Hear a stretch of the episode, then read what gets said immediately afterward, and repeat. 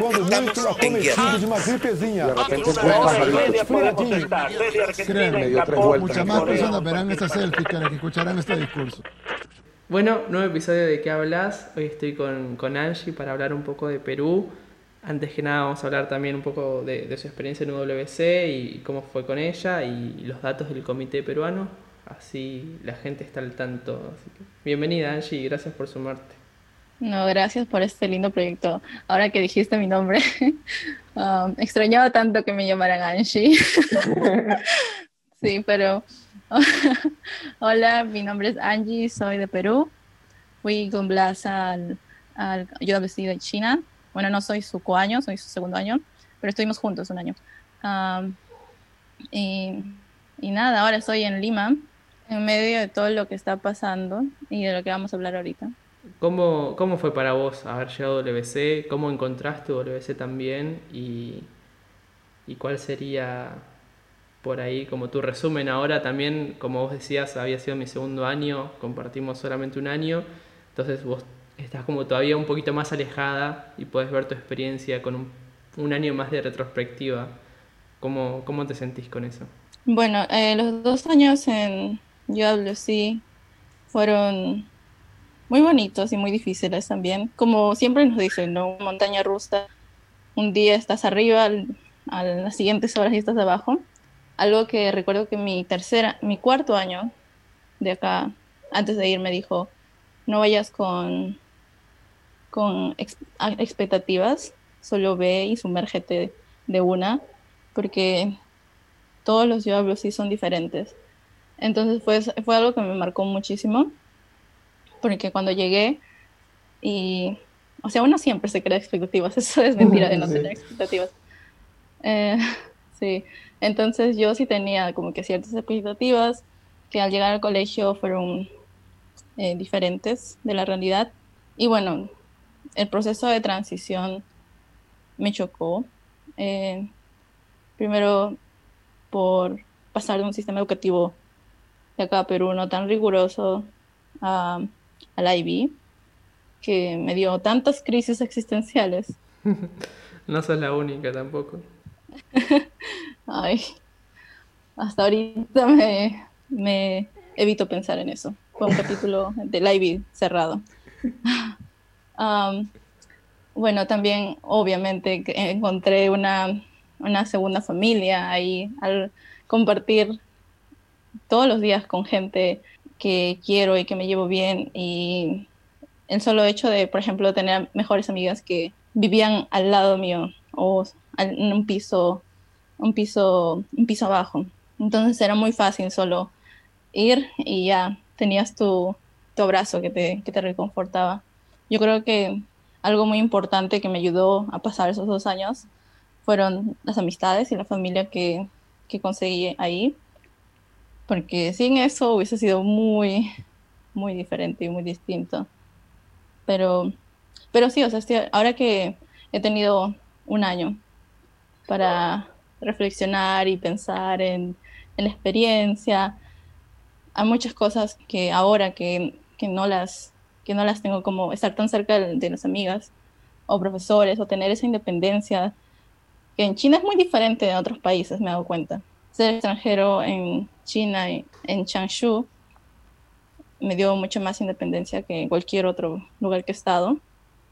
Ah, y también esta retrospectiva me hizo reflexionar en lo que significa lo que significan las amistades y cómo solo este sentido de, de, de aventura que muchas personas en, en UWC me contagiaron. Porque fue muy loco. Cuando decidí ir de viaje con cinco amigas y fue algo que lo, planeamos como que a las 3 de la mañana mientras estábamos haciendo el y son esas cosas ¿no? que salen espontáneas y, y luego las haces, o sea, te tiras nada más. Sí, y creo que yo también me son como las anécdotas con las que uno se termina quedando. Cuando decías esto de del viaje sin, sin pensarlo o del espíritu aventurero te contagian las personas. Eh, creo que a mí también me pasó un poco lo mismo. Creo que los, los mayores recuerdos y sumados a esto de, de, ser extranjero en Changshu, que era casi como ser una estrella de rock por momentos eh, y, y, con sus lados buenos y sus lados malos, también el, el, ser occidental en China o en como a veces, por ejemplo, cuando viajábamos a Shanghai o cosas así, también tenía como su lado casi que mediático o, de show que a veces uno disfrutaba porque era súper distinto a lo que estábamos acostumbrados y claramente siendo adolescentes, uno a veces aprovecha esas cosas. Y, creo que comparto con vos, eh, al haber ido a China eh, no lo cambio por nada. Cuando me sumó WBC me acuerdo, esto lo cuento siempre que, que cuento sobre WBC a alguien, eh, yo no estaba muy enterado de los colegios, o sea, sabía dónde estaban, la verdad que no tenía ninguna idea. Eh, no sé cómo es el comité peruano, pero en el comité argentino eh, no te deja elegir el colegio. Uno se, se, postula para el programa y el comité, en base a, a, todo el proceso de selección, termina decidiendo y, y, haciendo como matches entre los colegios y los postulantes, que, que en su mayoría los aciertan, la verdad. A, a mí antes de entrar me, me, sonaba medio raro, pero ahora que, que, ya pasé por estos dos años me doy cuenta de que, que sí, que, que saben. Y cuando me tocó irme a China, cuando me enteré que me iba a ir, fue una sorpresa muy grata, la verdad, porque yo me había notado a WC como para esto, para poder vivir algo nuevo. Nunca había salido como muy lejos de mi, de mi zona, de, de Buenos Aires, y, decirme que, que, me voy al otro lado del mundo fue como justo lo que quería. y, así que sí, fue, fue una sorpresa no sé si difícil de digerir, sino que fue una sorpresa muy grande, pero muy grata a la vez. Y, la verdad estoy muy, muy agradecido de, de, haber podido estar y haber conocido a todas las personas que conocí en estos dos años. Y sí, es como, creo que este espíritu aventurero, bueno, es casi que como obligatorio tenerlo, ¿no? Porque no, no cualquiera se termina notando para, para irse dos años de su casa, entonces fue, era como algo nato. Y hay tanta tanta diversidad, por así decir, de personas que es como súper, no sé, raro en un buen sentido. Y que, y que yo siento que, es lo mejor de WBC, así como decías lo de la IB, del sistema académico que tiene, que sí es bastante riguroso y que a más de uno nos ha sacado lágrimas, siento que también tiene su lado muy bueno que es el, el de las personas, ¿no? Y con quien uno elige rodearse. Sí, Sí, muy cierto.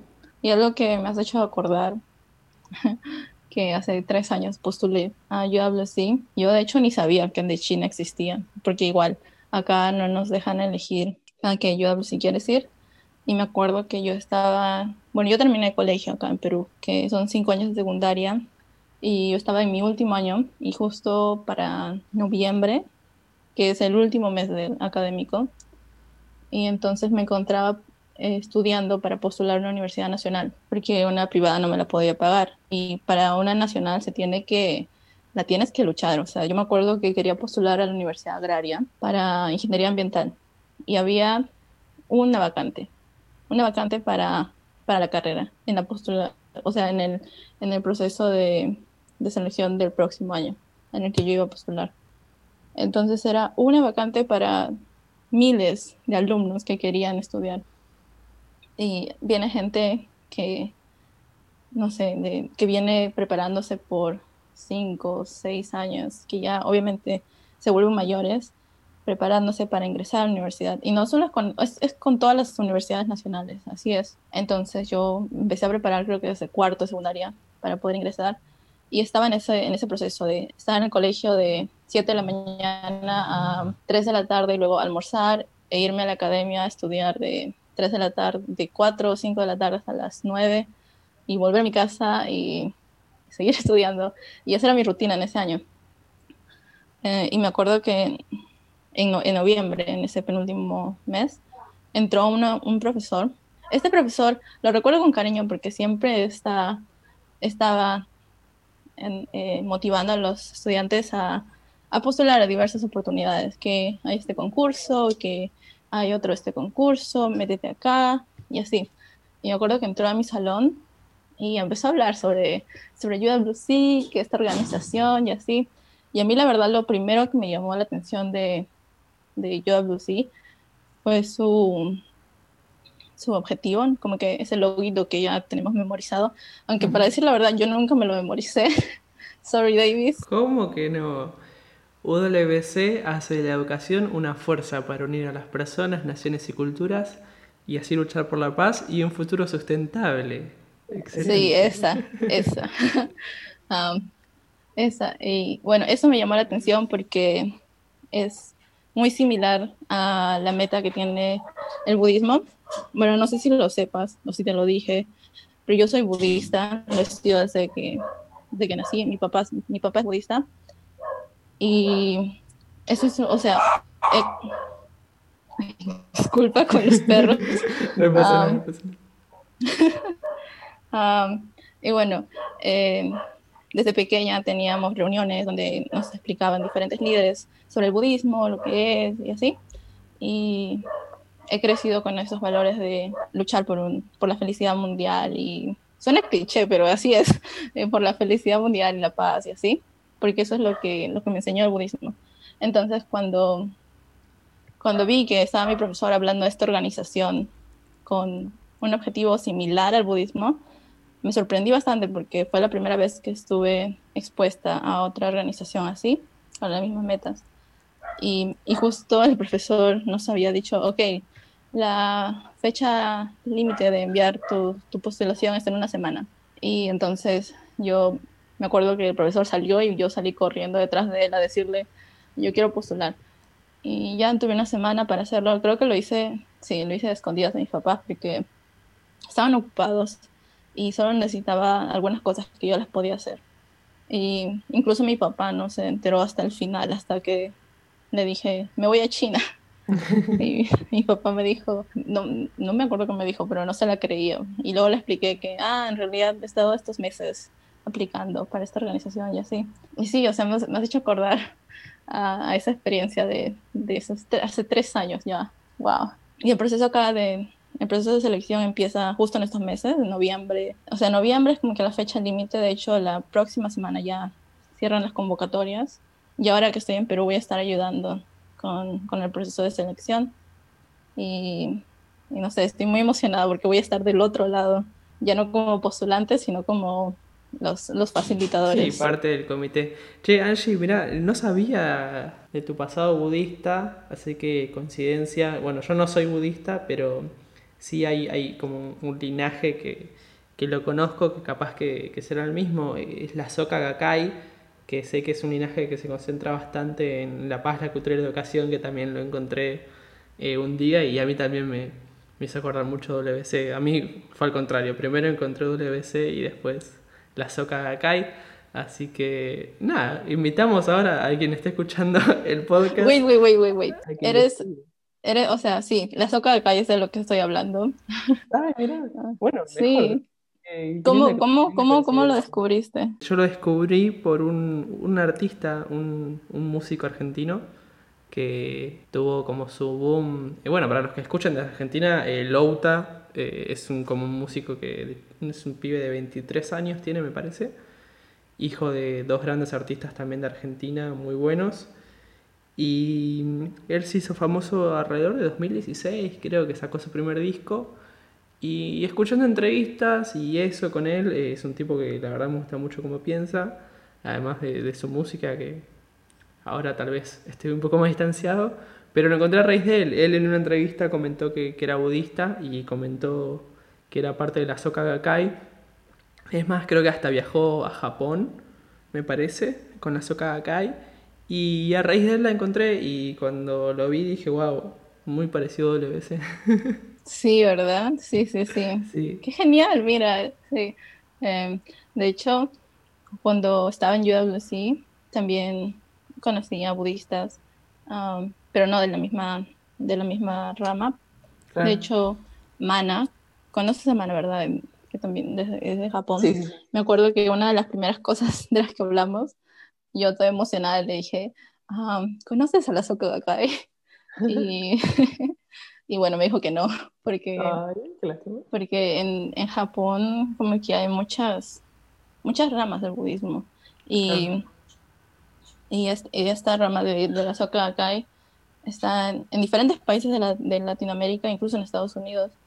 Y, pero, pero sí, o sea, se me hizo interesante escuchar su, su opinión sobre, sobre las diferentes organizaciones del budismo y así, porque ella, ella sí me dijo que no tenía religión, pero, pero sí fue algo muy, muy interesante, porque me acuerdo que las personas y aquí compañeros eh, me decían, estás tan cerca de Japón, ve, visita, pero yo durante esos dos años de, de Yo hablo sí me cuestioné bastantes cosas, como la mayoría de gente, y entre esas estaba el budismo y lo que significa la Soka Gakkai para mí. Y de hecho me alejé un poco de, del budismo porque estaba, estaba cuestionando muchas cosas. Y no es que cuestione lo que en sí eh, promueve el budismo, sino en las organizaciones y así. Ah, y ahora que estoy acá en Perú, me he vuelto, a, he vuelto a conectar con la organización. Y sí, o sea, para mí ahora, más que la soca acá, es lo que me ha enseñado el budismo. Porque sí he, he estudiado las diferentes, las diferentes ramas del budismo y cómo se parecen, cómo se diferencian algunas. Y he visto que en la mayoría lo que, lo que sigue es ese sentido de, de orar por la paz mundial y la felicidad que resuena conmigo. Entonces, sí, he pasado por esa época de estudiar otras religiones y así, pero al final me voy a, me voy a quedar con, con el budismo. Sí, la verdad es muy lindo. Eh, arrancamos el podcast entonces con dos recomendaciones. Uno que se anote en WC y la segunda que, que busquen sobre la Soka Gakkai. Pero nada, volviendo al tema. Creo que lo hablábamos también en el capítulo con Marcos y, bueno, en el capítulo que, va a salir el miércoles que viene también lo, lo hablo con, con, Juan de Colombia, así que lo adelanto un poco sobre cómo, cómo WC nos, nos hace reflexionar sobre nuestra identidad también. Cuando vos comentabas esto de que por ahí te alejaste porque te empezaste a, a, a cuestionar, eh, no el budismo, pero las instituciones, creo que también es un poco lo, lo que les pasa a muchas personas.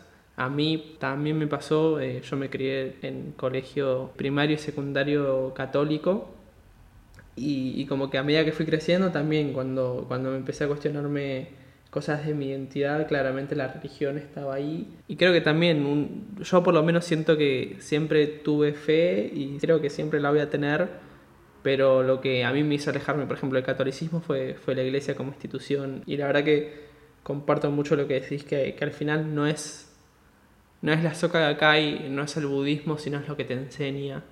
Eh, y así como me pasó con el catolicismo, cuando, por ejemplo, cuando vos arrancabas y hablabas también como de, de la parte mala de, de la IB, WC, que, que también es muy fuerte, a mí, a mí también me pasó de, de mismo estando adentro, de como también cuestionar WC, y creo que era una discusión bastante recurrente por ahí, más de lo, de lo saludable entre, entre algunos de nosotros, eh, de que como si de verdad tenía algún punto, si de verdad estábamos como trabajando para hacer algo mejor. Y uno estando adentro y ya viviendo la experiencia y una vez que se desromantiza de, la idea de WC, así como vos hablabas de los ideales, ¿no? Cuando uno llega, creo que también yo me quedo con eso, no, es, no termina siendo WC, o como que trato de dejar de lado lo que, lo que es UWC como organización a veces, en ciertos aspectos, y trato como de focalizarme en lo que hablábamos, ¿no? De las experiencias, las personas, este, los,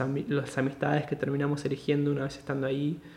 Así que, nada, creo que claramente, con sus cosas buenas y sus cosas malas, UWC es una experiencia que, que si hoy vuelvo al 2017, sabiendo todo esto, sabiendo por todo lo que tuve que pasar, eh, la volvería a seguir eligiendo eh, porque nada, es como las cosas malas también valen la pena y dejan un montón de enseñanzas y, y las buenas están buenísimas vivirlas. este, así que nada, eso, eh, las redes del Comité Argentina lo pueden encontrar en Instagram como UWS Argentina y nada, ¿querés compartir las redes del Comité Peruano? que dijiste que ya faltaba una semana, así que si alguien está escuchando esto, apúrese. Sí, por favor, el 20 de noviembre se cierra la convocatoria. Uh, bueno, está como yo hablo sí, perú.p Y en Instagram también lo pueden encontrar como UWC Perú. Y si cualquier consulta, van a encontrar mucha información en, los, en ambas redes y ahí estamos trabajando para responder a todas sus preguntas. Quando de uma gripezinha. De repente. Muchas más personas verán esta selfie que escucharán este discurso.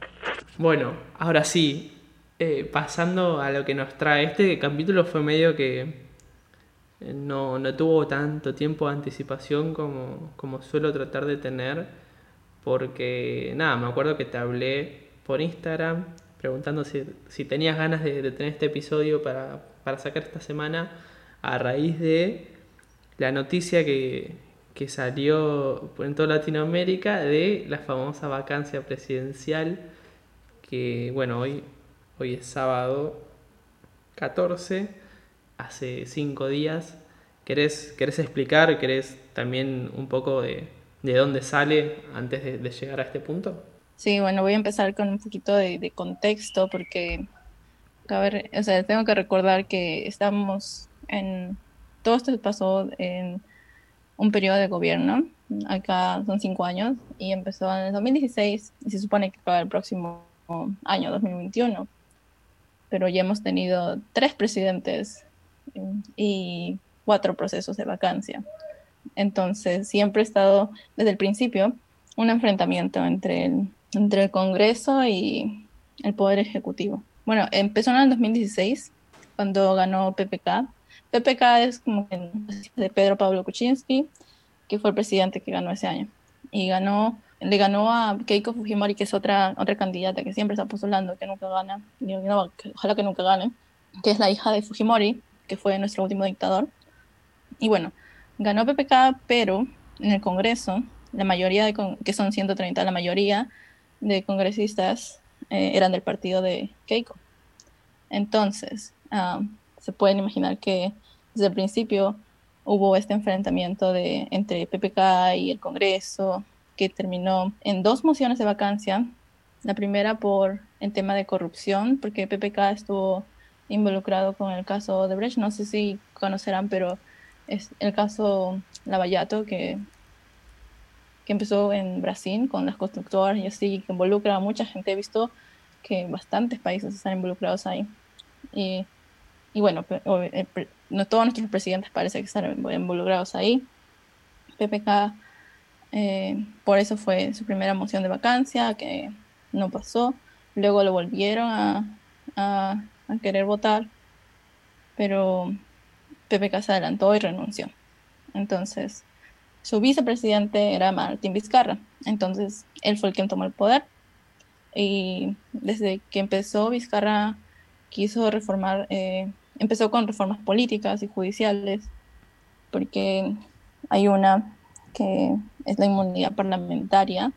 Eh, no sé si, si conocen de qué trata esto, pero básicamente los congresistas y el presidente no pueden ser eh, enjuiciados o encarcelados mientras estén en, el Congreso, en el Congreso o en, en la organización que estén eh, ejerciendo su labor y solo lo pueden ser procesados después de que, de que, de que termine su, su gobierno. Entonces tienen esta inmunidad parlamentaria, pero puede ser levantada por una orden judicial que tiene que ser aprobada por el Congreso. Cuando va y le pide que levante el- la inmunidad parlamentaria, el, Congreso siempre dice que no, obviamente. Entonces están tomando esto como, lo están manejando a su gusto. Entonces lo que buscaba Vizcarra era que el Congreso no, prevé, no sea el que apruebe esta, estos levantamientos de inmunidad parlamentaria, pero el Poder Judicial, eh, que tiene más sentido. También otra de de las reformas era que no procesados pueden postular al Congreso, porque déjame contarte que ahorita hay como que 67 delincuentes en el Congreso, que algunos tienen sentencia, algunos están siendo procesados por, por diferentes crímenes, incluso asesinato. Y, y sí, lo que, lo que, em- o sea, Vizcarra desde que empezó estaba como que lanzando políticas ah, en, en contra de, bueno, no en contra, pero para, para evitar que personas corruptas y delincuentes estén en el Congreso. Y bueno, así empezó su, el, el espiral abajo, cuando, esto fue en el 2018, cuando por uno de estos, de estas reformas políticas, el Congreso, el Congreso decidió eh, no hacerle caso al presidente, porque el presidente buscaba que ellos ratifiquen lo, que estaba, lo que estaba proponiendo y no lo hicieron y pidió, pidió un voto de confianza, que, que básicamente el gobierno, el Congreso diciendo, haciéndole caso, ¿no? diciendo, ok, te damos la confianza, sigue con esto. Y esto era, fue algo, algo crucial porque si el Congreso no le daba la confianza, el presidente podía disolver el Congreso. Y lo que hicieron fue, ay, este periodo fue un circo. El Congreso primero eligió a un miembro para el Tribunal Constitucional, que era lo que el presidente estaba evitando. El presidente estaba, Vizcarra estaba pidiendo que no sea el Congreso el que se elija, primero tendría que pasar por, por un filtro ciudadano. Y bueno, el Congreso le valió, le valió, eligieron a un miembro y luego le dieron la, el voto de confianza, que es algo contradictorio. Entonces el presidente disolvió el Congreso. ¿Por qué digo que es un circo? Porque cuando esto, el, presidente disolvió el Congreso al mismo tiempo que los congresistas estaban ah, ahí discutiendo otras cosas. Entonces, cuando se enteraron de que el presidente disolvió el Congreso, decidieron vacarlo. Y fue en ese momento donde estos eh, congresistas eligieron a otro presidente, que fue eh, la, la segunda vicepresidenta, que juramentó y todo. Entonces, por unos minutos o unas horas tuvimos dos presidentes al mismo tiempo. Y, por eso, por eso le digo un circo, porque fue algo muy penoso. Pero bueno, al final sí, se, se fue ese congreso y este año, en enero, fueron las elecciones para el nuevo congreso. Y bueno, en enero fueron las elecciones del nuevo congreso y en marzo, en marzo entramos a, al estado de emergencia por el COVID y aún seguimos en el estado de emergencia. Sí, Perú a nivel Latinoamérica fue uno de los países que más afectado estuvo en términos de, del virus y también en términos económicos. Fue uno de los que, más golpeado quedó. Y claro, o sea, todo esto que describís de, cómo empieza en, recién en el 2016 y esta pelea entre los poderes tampoco favoreció mucho. sí, o sea, lo último que vi sobre la crisis económica fue que había un millón de jóvenes, de personas desempleadas. Y eso justo, bueno, ya de esto les hablo más adelante, pues una de las razones por la que no necesitábamos esto en estos momentos. Bueno, seguimos en el estado de emergencia y tenemos toque de queda, toque de queda es a las 11 y de hecho si las personas están, si civiles están afuera, los policías y los militares que están en la calle tienen derecho de, de, de matarte si, si, si, lo desea en septiembre salen contratos sospechosos por grandes sumas de dinero entre un artista y el Estado. Salen audios que supuestamente vinculan al presidente Vizcarra o al expresidente Vizcarra con este artista y, dan a entender que fue Vizcarra el que metió mano para que le dieran estos contratos. Y hoy Vizcarra dice que no, que todo esto es falso, que los audios están manipulados y así. Y aquí se da la primera moción de vacancia por incapacidad moral. Y este término es importante porque lo van a escuchar bastantes veces. Porque sí, tampoco es la primera vez que aparece. Sí, cuando vacaron a, a, PPK también usaron la, la misma, el mismo término, la vacaron por incapacidad moral. Bueno, pero esta vacancia no pasó. Luego en octubre, a finales de octubre, salieron estos colaboradores que están ligados también al caso Odebrecht, eh, que comparten información sobre supuestos sobornos que Vizcarra recibió cuando era gobernador de un departamento acá en Perú. Y se empieza una investigación preliminar para investigar si es verdad o no. Pero el gobierno, el Congreso decide tomar esto como una excusa para procesar la segunda moción de vacancia por incapacidad moral otra vez. Y el 9, el lunes, el lunes 9 fue aprobado y el presidente del Congreso asumió la presidencia. El presidente que tenemos ahorita, que es Merino, sigue siendo presidente del Congreso. Y bueno, eso pasó el lunes 9. Y desde ese momento todo el Perú está en las calles protestando y hay muchas personas que dicen que es un golpe, un golpe de Estado. Y muchos constitucionalistas que, ratifican a eso, que dicen que es inconstitucional, porque leí que de acuerdo a la Constitución no se puede vacar un presidente por corrupción, por delitos de corrupción, mientras está en su gobierno, lo tienen que hacer después de que acabe su gobierno. Y solo hay otros delitos por, que son como que traición a la patria Sí, hay mucho, elecciones. también hay como bastantes cosas que, que se están discutiendo. eh, bueno, empezando por el término de incapacidad moral, eh, también es como algo bastante, que está en la Constitución desde 1800 en Perú, pero que es como un término bastante que se toma como, como vos lo quieras. Y como, como decías también de esto de que no se puede juzgar al presidente durante su término, eso también lo había leído. Y es importante destacar que tampoco es que Vizcarra le quedaban tres años de mandato, o sea, en cinco meses Perú tiene, o por lo menos Sí. por ahora, debería tener nuevas, nuevas Sí. elecciones, o sea, quedaban solamente Exacto. cinco meses de mandato y si bien estas investigaciones, en caso de, de que, de que Vizcarra sí, en efecto, haya sido corrupto y haya cometido actos de corrupción, está bien que sea juzgado, pero creo que lo que más polémica genera, por lo menos a mí, lo que más me llama la atención es, es esto de que son investigaciones en curso, que todavía no está nada hecho, Exacto, son entonces- hipótesis. Apo- ahorita, como- ahorita no hay pruebas, ahorita recién, bueno, en ese entonces recién estaba estaban viendo si era verdad o no, pero como tú dices, el término en la Constitución que dice que puedes vacar al presidente por incapacidad moral no está definido y los congresistas lo han venido interpretando a su manera y a su conveniencia, como hemos visto en estos últimos cuatro años. Entonces, por eso es que la gente dice que, que está en contra de la Constitución, que este gobierno no, es ilegítimo. Mm, Y así, y sí, o sea, es, es, muy, es muy problemático.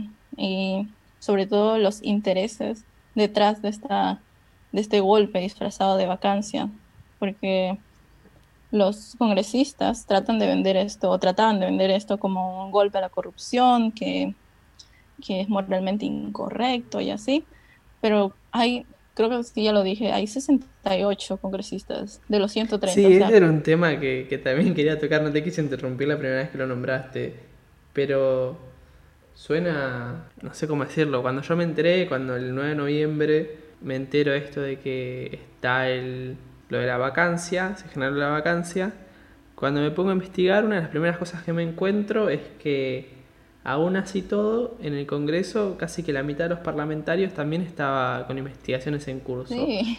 Ajá, Entonces es como, bueno, está bien, Vizcarra por ahí sí fue corrupto, las, las investigaciones todavía no están cerradas, pero en caso de que así lo sea, eh, un poco de juicio propio también, como que muchachos tienen la mitad del Congreso con, con investigaciones, entonces con, con ese, con ese sentido, todos estos se- sesenta y pico de congresistas también deberían estar fuera de, de, su, de sus facultades. Sí, y ahí, ahí, ahí uno se da cuenta de cuáles son los intereses detrás de esto, porque si hubiesen querido limpiar y así la corrupción, hubiesen empezado por caso, hubiesen empezado votando a esos congresistas, censurándolos, pero no.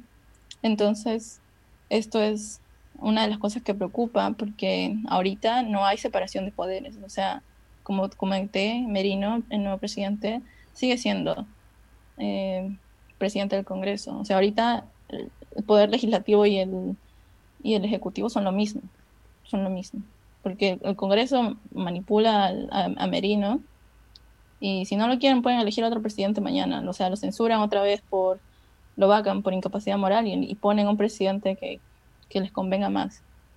Entonces eso es muy peligroso y, y, y eso mismo, porque por el hecho de que no hay separación de poderes, no hay una oposición, entonces pueden revertir la reforma política, pueden aplazar las elecciones, no se sabe, o sea, ahorita no se sabe si, si va a haber elecciones o no el próximo año, aunque el presidente Merino ya dijo que, que sí, que las elecciones siguen, pero con este Congreso que cambia de opinión de un día para otro, no le puedes tomar la palabra. Quando de uma gripezinha. Dio Japón, Muchas más personas verán esta selfie que escucharán este discurso. Bueno, una de las cosas que también preocupa es la gente que está poniendo Merino en el, en el gobierno ahora, porque ahora con, el, con la vacancia de Vizcarra también se fueron todos sus ministros y su, y su premier. Entonces Merino, un día después de su juramentación, puso a Antero, que es un conservador, racista, homofóbico, responsable del baguazo y dinosaurio de la política, y representa todo esto de la política tradicional de hace años, de la época de Alan García, eh, todo, todo, todo esto, esta gente conservadora. Y no, ¿recuerdas que dije que Vizcarra disolvió el Congreso?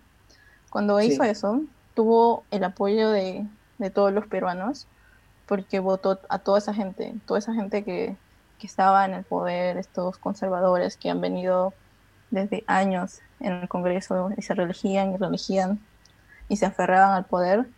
Am, y por eso, es, este, cuando disolvió el Congreso, me acuerdo que yo estaba, ¿dónde estaba? Yo estaba, yo estaba en el Senegal y la gente celebrando, porque al final se iban esas ratas.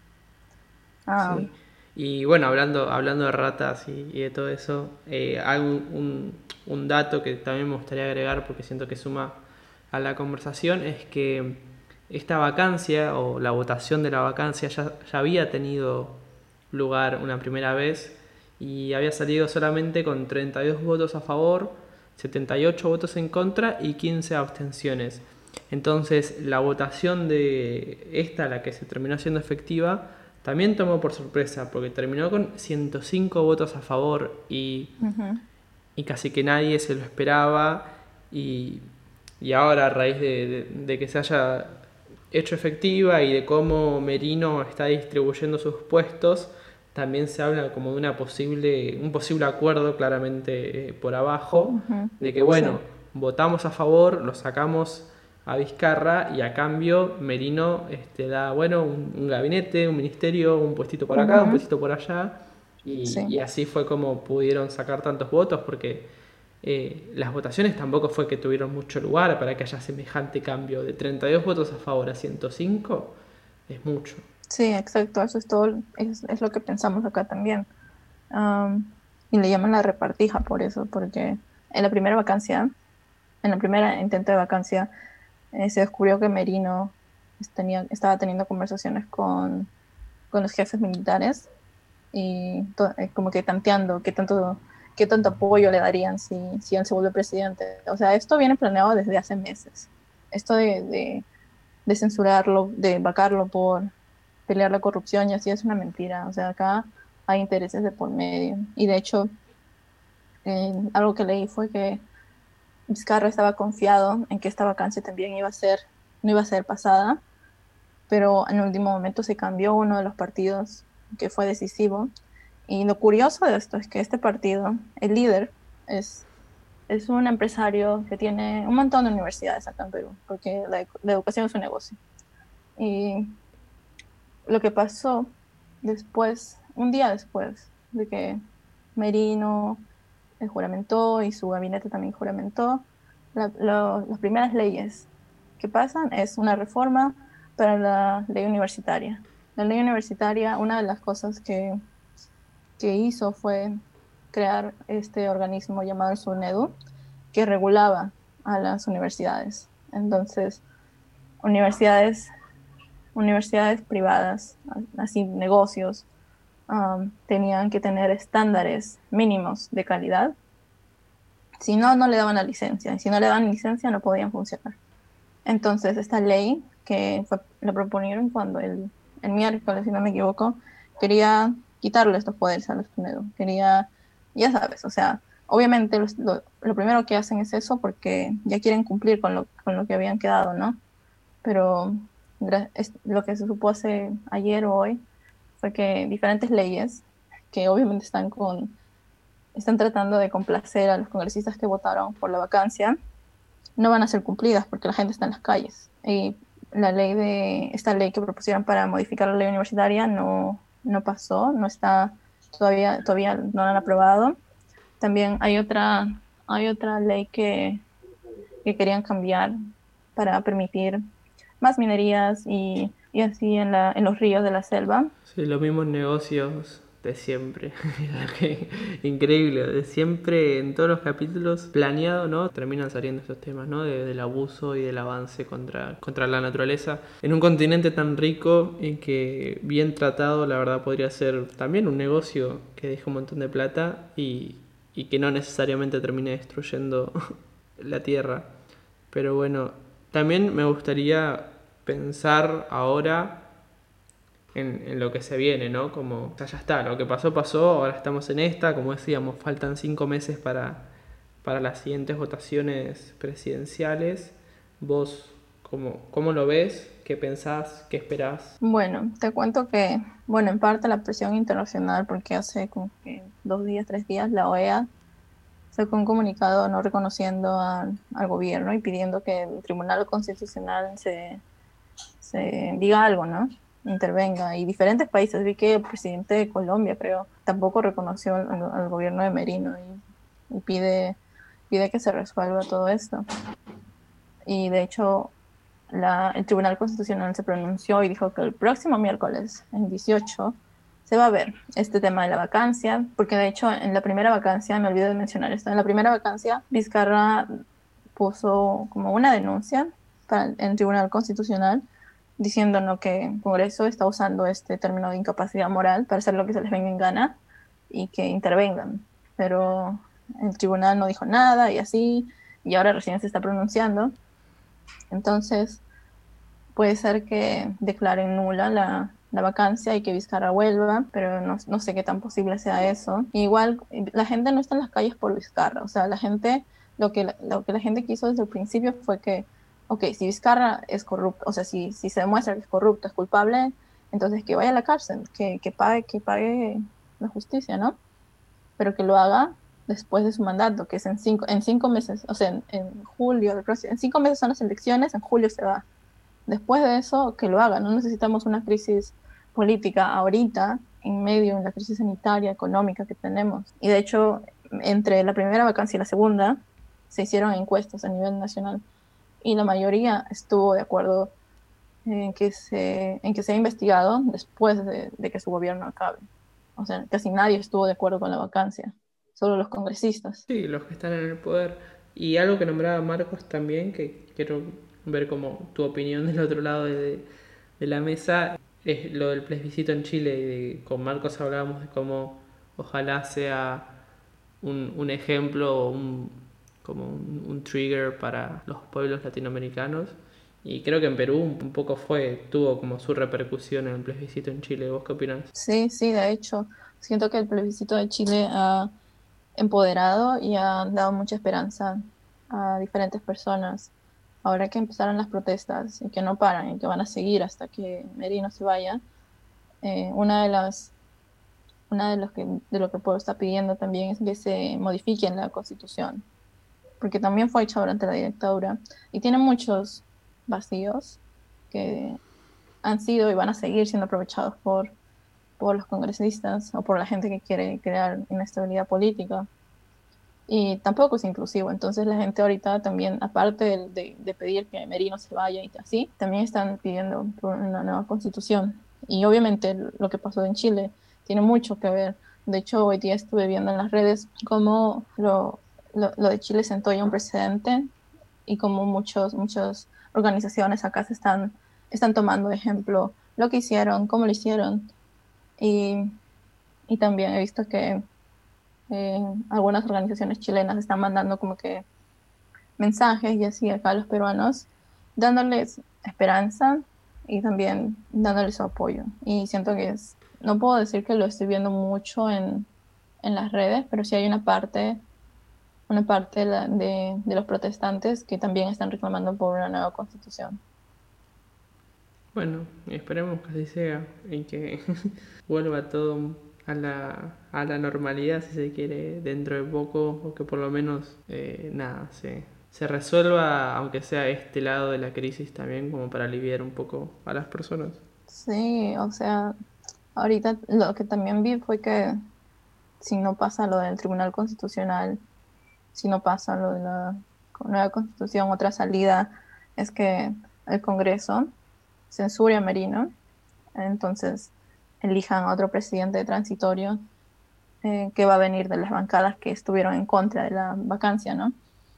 Y, parece ser que esto es lo que está más posible, porque ahorita ya muchas, muchos eh, partidos están volviendo en contra de Merino, o sea, los mismos que votaron por la vacancia ahorita dicen, no, que estoy en contra, se están, se están, ves cómo cambian de opinión, por eso la gente no puede confiar en ellos para, para las elecciones. Y, la gente sigue luchando y lo que está encontrando en las calles es represión policial.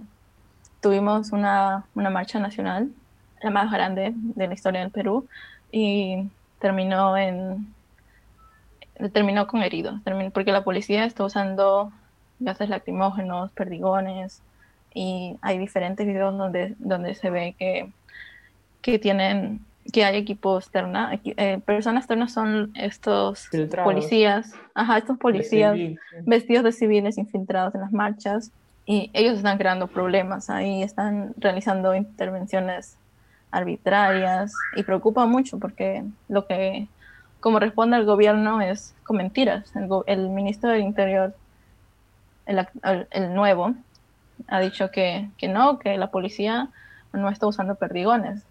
Y Merino, de hecho, Merino se comunicó con el ex ministro del Interior, el de Vizcarra, para decirle que, que ponga más, más policías en las calles o que se encarguen las protestas.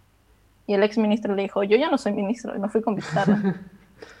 y, y por eso puso a otras personas. Y de hecho, no sé, hay mucha gente preocupada porque también está reprimiendo a la, a la prensa, el, el gobierno. Hay muchos gerentes de canales de televisión que han renunciado porque les quieren, les quieren manipular, ¿no? Les quieren decir qué qué- qué partes de la protesta mostrar y qué partes no. Y, y lo que la respuesta del gobierno ante, ante todo esto, ante las protestas y todo, es que, que, que no, que se va a acabar, lo que han declarado al- a, la prensa es no, que se va a acabar rapidito, esto, esto no es nada, son, son unos cuantos gatos en la calle. O sea, por ningún lado quieren reconocer que el gobierno no los, no los acepta. Y es algo muy preocupante, pero, pero las marchas no van a parar hasta que, hasta que Merino y todos esos dinosaurios se vayan. Quando muito acometido de uma gripezinha. De repente Créanme, dio tres vueltas. Muchas más personas verán esta selfie que las que escucharán este discurso.